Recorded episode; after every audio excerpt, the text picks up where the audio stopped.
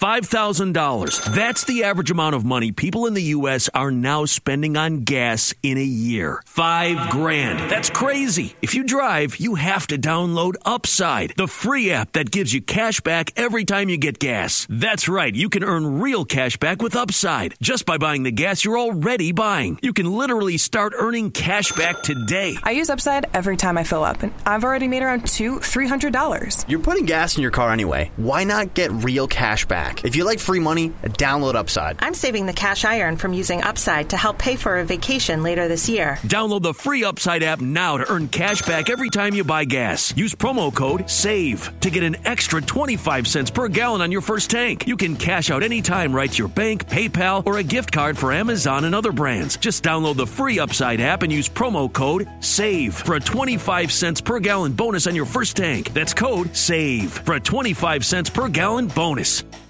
Amigos de Footbox México, tres partidos de la selección nacional, Nigeria, Uruguay y Ecuador. Junto al señor Brailovsky, analizamos todo lo que nos ha dejado esta mini gira por los Estados Unidos y que viene para México a cinco meses de que arranque la Copa del Mundo. En Footbox México. Footbox México, un podcast exclusivo de Footbox. Amigos de Footbox México, un placer saludarles en este arranque de semana y tenemos muchos temas que analizar y compartir con todos ustedes. Tres partidos jugó la selección mexicana en estos días, con Nigeria, con Uruguay y con Ecuador. Planteamientos diferentes, estrategias diferentes, mal juego y estamos a cinco meses de que arranque la Copa del Mundo. Tengo un mundo de cosas que preguntarle y conversar con el señor Daniel Barailovsky, al cual en este lunes le mando un fuerte abrazo y le agradecemos a la gente, a los fanáticos que escuchan Footbox México, que nos oigan en todo el mundo. Ruso, te mando un abrazo, ¿cómo estás? Bien, Andrés, ¿cómo andás? Sí, yo también me dieron. Primero agradecerle a toda la gente que nos escucha de todo el mundo. Eh, es un placer cada vez que revisamos eh, algunos dicen que no importan los ratings, otros que sí, a nosotros nos encanta. Cuanto más gente nos escucha, nos da, nos da más, más energía para seguir haciendo todo esto este, y tratar de ser líderes. Así que agradeciéndole a todo el mundo, punto uno, y ya volviendo, metiéndonos al fútbol, Andrés. Hablabas de tres partidos. Eh, ¿Qué puntaje le podríamos dar? Pero en realidad yo separo los tres y digo, uno bueno contra Nigeria, uno malo contra Uruguay y uno regular el día de ayer. O sea, tu balance es... Eh, si, si, hacemos la suma de todo y nos ponemos a analizar la realidad, eh, medio López. Eh, digamos que todavía hay esperanzas, hay fuerza, hay ganas. Lo escucho por lo menos en las declaraciones y trato de creerle a todos. Y entonces, como el Mundial está tan cerca y tan lejos, yo digo, hay que llegar a punto. Y el balance el día de hoy de, estos tres partidos no, no puede llegar a ser positivo, por supuesto, pero sí, creyendo en la capacidad que tiene el técnico, creo que saca conclusiones que le van a dar sus dividendos, ojalá, eso espero, para cuando llegue ya al Mundial de Qatar. A cinco meses del arranque del Mundial, ¿te atreverías a darle un consejo a Martino? No, no, primero porque es un tipo que ya ha dirigido mundiales, porque dirigió diferentes selecciones, porque dirigió prácticamente a los mejores futbolistas del mundo y él, él conoce de, este tema. Eh, a veces, ya ahora lo escucho más calmado, como regresando a aquella virtud que tenía cuando llegó eh, de pararse en las conferencias y decir realmente lo que piensa y lo que siente. Eh, qué sé yo, viste, yo, no le tengo que recomendar nada, él debe saber que tiene que elegir lo mejor que tenga en el momento que llegue el Mundial. Eh, si podría caber una recomendación para todos y ya desde el lado del, futbolista, técnico, del tipo que este, nació en el fútbol, porque yo llevo toda mi vida prácticamente en él, es primero no engañarme a mí mismo. Yo he visto técnicos que han cometido errores por llevar a los mundiales a futbolistas que les han brindado algo antes. Y me parece que ahí es donde se genera una equivocación para, para conseguir resultados. No, no hablo de unión de grupo, no, estoy hablando de conseguir resultados. Y cuando vos te emperrás en que estos jugadores tienen que estar por estar, a veces te terminás equivocando y después los resultados no se dan solamente que por conservar todo eso que me dio la sensación de poder llegar a punto a un lugar. Te voy diciendo cosas, me vas corrigiendo. La pareja de centrales ayer, Araujo, Héctor Moreno, lenta y con bajo nivel competitivo. En medio campo. No, pero vamos por parte, vamos a separarlo, te vamos a hablar de esto, este, porque si no parecería que queda en el aire y que evadimos las cosas. Y vamos a ser puntuales porque nosotros siempre lo hemos sido. Eh, con muchísima experiencia, la tienen, para enfrentar a delanteros rápido, a rápidos es complicado. Eh, no veo que hayan tenido demasiados problemas, pero, pero me, parece, me parece que en el momento que esté bien, Johan tiene un lugar asegurado ahí, debería tenerlo por su juventud, por su rapidez y, y por todo lo que está creciendo en Europa. En la media cancha no pasa nada, Ruso. Bueno, yo, yo no estaría tan seguro. O sea, a, a mí me gustó el comportamiento de Herrera jugando en una posición parecida o similar a la que ha jugado con el Cholo algunos partidos eh, como volante defensivo. El tema es que ahí, ahí supuestamente nos habíamos creído que el titular indiscutido era Edson para el técnico. Así es. Eh, así entonces, es. entonces veo como que se superpone en una posición de dos tipos que me parece que van a ser titulares. Eh, Guardado no me parece que, que esté acabado, me parece que es un tipo que le puede dar, posiblemente no 90 minutos, sino todos los partidos a la selección en el Mundial, pero me parece que es un tipo que puede aportar. Por eso te decía que para mí no, no, no, no está mal, no está mal. Habrá que encontrarle la vuelta. Eh, Beltrán lo he dicho desde hace dos años, que me parecía un tipo que puede llegar a aportarle a su equipo cuando no lo ponían de titular, ¿te acordás? Una locura. Sí, Y a, sí, la, sí. y a la selección le puede llegar a aportar algo. Eh, va a ir aprendiendo, es un jovencito, no ha jugado muchos partidos a nivel selección. Le puede llegar. Por eso te decía, separemos las cosas. No, yo no lo vi tan mal, por lo menos en, en la estructura. Después habrá que ver cuando vuelva Edson, porque para mí Edson juega, habrá que ver qué hace el técnico. ¿Qué te dicen las palabras de Ochoa acabando el partido? En algún momento, yo no sé, Ruso, si fue un lapsus o realmente lo pensó bien o verdaderamente quiso mandar un mensaje. Pero Memo Ochoa, que es el gran líder de esta selección, dijo, Martino se está dando cuenta de que hay jugadores de club y jugadores de selección. Yo- creo que no fue un lapsus, tiene, tiene este, el don de bando Memo y me parece que eh, podemos llevar a bancarle, que diga lo que diga, tipo con tantos mundiales encima y termina siendo figura en todos ellos, me parece que tiene, tiene este, la, la posibilidad de decir lo que piensa. Y me parece, me parece, André, que coincidiremos, que lo que dijo y lo que piensa es real. Si lo habló o no con Martino, yo creo que Martino es inteligente y habla con los líderes del grupo para escuchar y para ver. Y que Martino se va dando cuenta que hay muchachos que sí y muchachos que no, no tengo dudas. A ver, hoy la Para mí no fue un lapsus, para concretar, ¿eh? Para concretar, para mí no Pero fue un ¿Tú, lapsus. tú crees que fue con toda la intención? Sí, fue decir la verdad de lo que ve, de lo que siente, de lo que está percibiendo ahí adentro. Eh, Ruso, esta selección mexicana de Martino no tiene gol. Te voy a enumerar las cosas que han pasado. La fractura de cráneo de Raúl Jiménez, que a raíz de esa fractura nunca volvió a ser el mismo o no ha recuperado su nivel. El Chaquito Jiménez está muy verde. A Henry Martin no lo veo con posibilidades de ir a la Copa del Mundo. Funes Mori sigue lesionado y no ha sido solución. Y el Chicharito está borrado. Es una selección ruso que no tiene gol. Te digo, eh, no dijiste ninguna mentira. Es una realidad, es una realidad. Ahora, sigo sosteniendo que Raúl tiene que jugar. Si el técnico piensa que la única forma de recuperarlo y de llevarlo al nivel que estuvo previo a esa fractura es eh, jugando, que juegue, hermano, que juegue. Porque el técnico está cerrado con que ese es un número 9 y siempre ha jugado solamente con un solo centro delantero agregando a lo que, dijiste anteriormente, ¿no? De los otros muchachos, dejando de lado al chicharito y hablo de la cuestión futbolística, todavía parece que le falta para poder llegar a competir.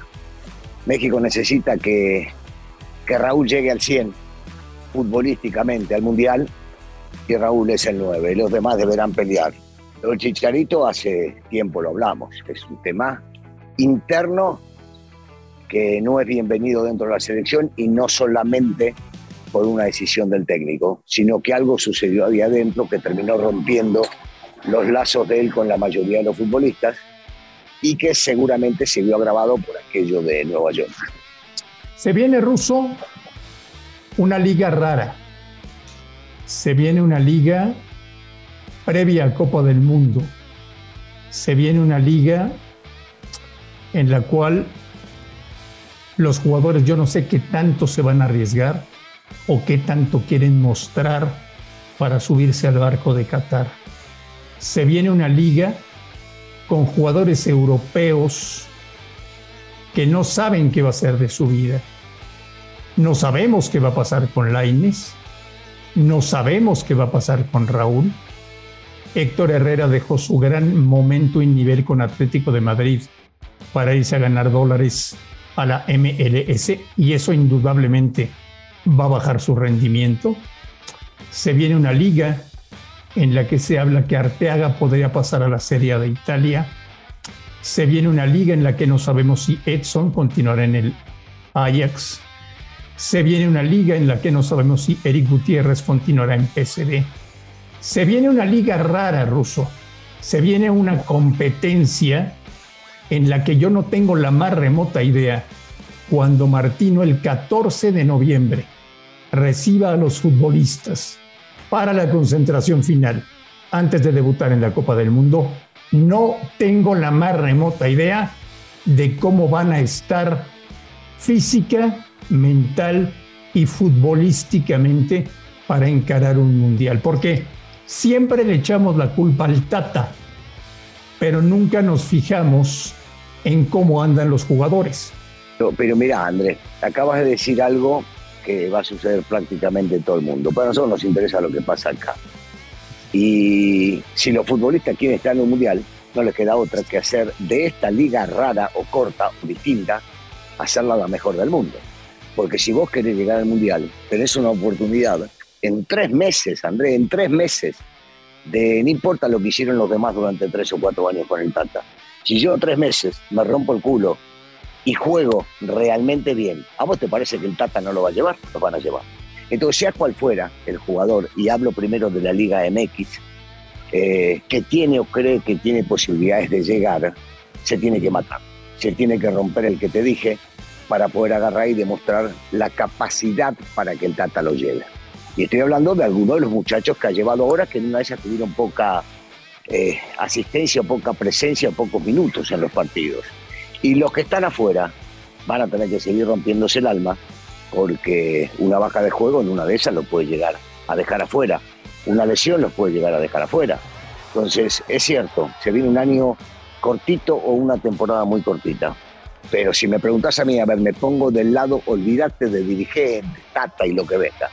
Yo me pongo los zapatos de fútbol y pienso ahora en el futbolista. Tengo tres meses para mostrarle al técnico que soy apto y tengo las condiciones para competirle a cualquiera en el mundial. Y me rompo el alma. Esto significa que si tenemos tantos futbolistas, va a levantar el nivel que siempre estamos esperando. Es tan simple como es. Señor Brailovsky. ¿Querés, Marín? Déjame de bromar. ¿No querés que nos vayamos y hablamos otro día? No, todavía no. No. Porque te quiero preguntar una cosa. voy a seguir preguntando. Hay un tema que me preocupa. Tu hermana. Eh, no, la tuya. Ah, ok, ok. Decime, a ver si te. Está jorobando todo. Todo el día está jorobando en casa. A ver si te puedo ayudar, decime. Es buena, la gorda es una tipa buena. Hay que tratarla bien. ¿Le quieres mandar algún mensaje? Sí, trátala bien, nada más te digo. Trátala bien, trátala bien y ella cumple. Vos tranquilo. Quedan pocos partidos. Queda poco tiempo de preparación. Ya dijimos que es una incógnita saber en qué nivel van a llegar los jugadores de la selección mexicana.